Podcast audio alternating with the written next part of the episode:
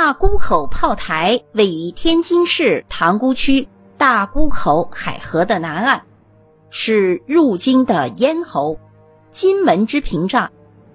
自古以来即为海防重镇，素有“南有虎门，北有大沽”之说。明朝嘉靖年间，为抵御倭寇，加强大沽口的海防战备，而开始构筑堡垒，正式驻军设防。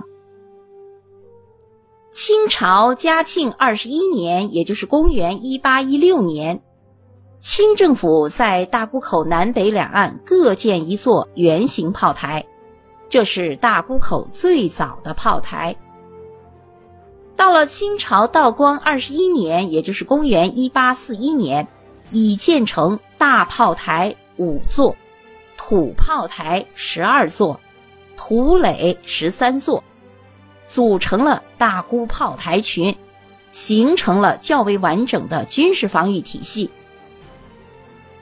到了清朝咸丰八年，也就是一八五八年，森格林沁作为钦差大臣镇守大沽口，对炮台进行了全面的整修，共建炮台六座，其中三座在南岸，两座在北岸，分别以威、镇。海门高五字命名。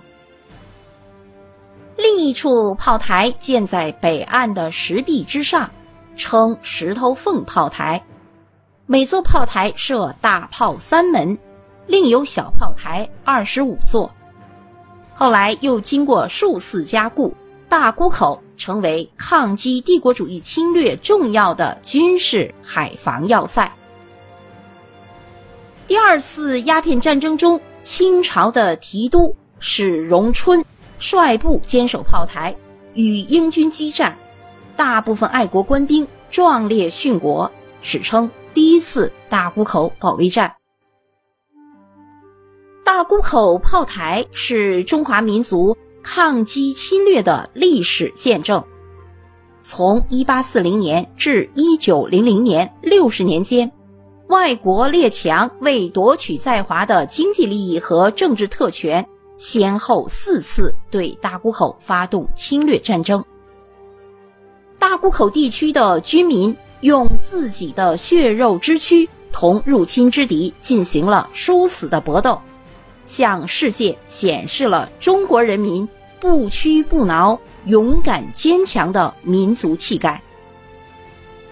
一九零一年辛丑条约签订后，帝国主义列强为确保他们在中国的横行，强行拆去了大多数炮台，后来只残留有南岸的 V 字和海字炮台，以及北岸的方炮台。一九八八年，大沽口炮台遗址被列为国家重点文物保护单位。